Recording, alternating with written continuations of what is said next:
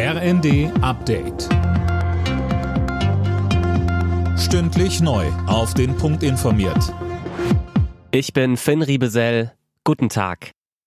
Gute Nachricht für die deutsche Fußballnationalmannschaft bei der WM in Katar. Costa Rica hat sich einen 1 zu 0 Sieg gegen Japan geholt. Damit steigen die Chancen aufs Weiterkommen für Deutschland wieder. Die Nationalelf hatte ja im Auftaktspiel gegen die Japaner verloren und hinkte in der Gruppe E hinterher. Ab 20 Uhr geht's jetzt gegen Spanien weiter.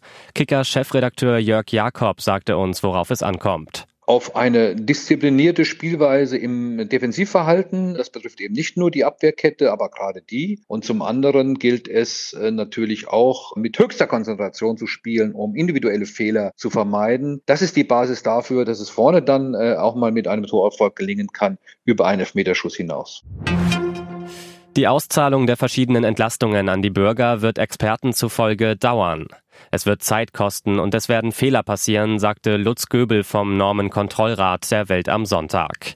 Göbel berät die Bundesregierung etwa beim Bürokratieabbau.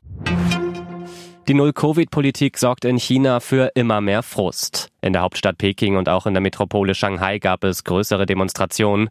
Alina Tribold, dort wurde sogar der Rücktritt von Präsident Xi gefordert. Er soll scharfe Kritik äußern, das traut sich sonst in China kaum jemand, aber der Unmut scheint zu wachsen. Zuletzt waren im Nordwesten des Landes zehn Bewohner bei einem Hausbrand getötet worden. Zahlreiche Menschen machten die Ausgangssperren dafür verantwortlich, dass die Rettung dort nicht schnell genug ging.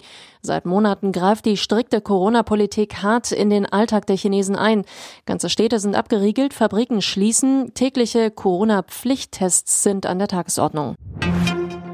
Die Weihnachtszeit steht vor der Tür und damit werden auch wieder deutlich mehr Pakete verschickt. Darauf sehen sich die deutschen Paketdienste gut vorbereitet. Bei der DHL wurden tausende neue Kollegen eingearbeitet. Außerdem sind 4000 zusätzliche Fahrzeuge im Einsatz. Alle Nachrichten auf rnd.de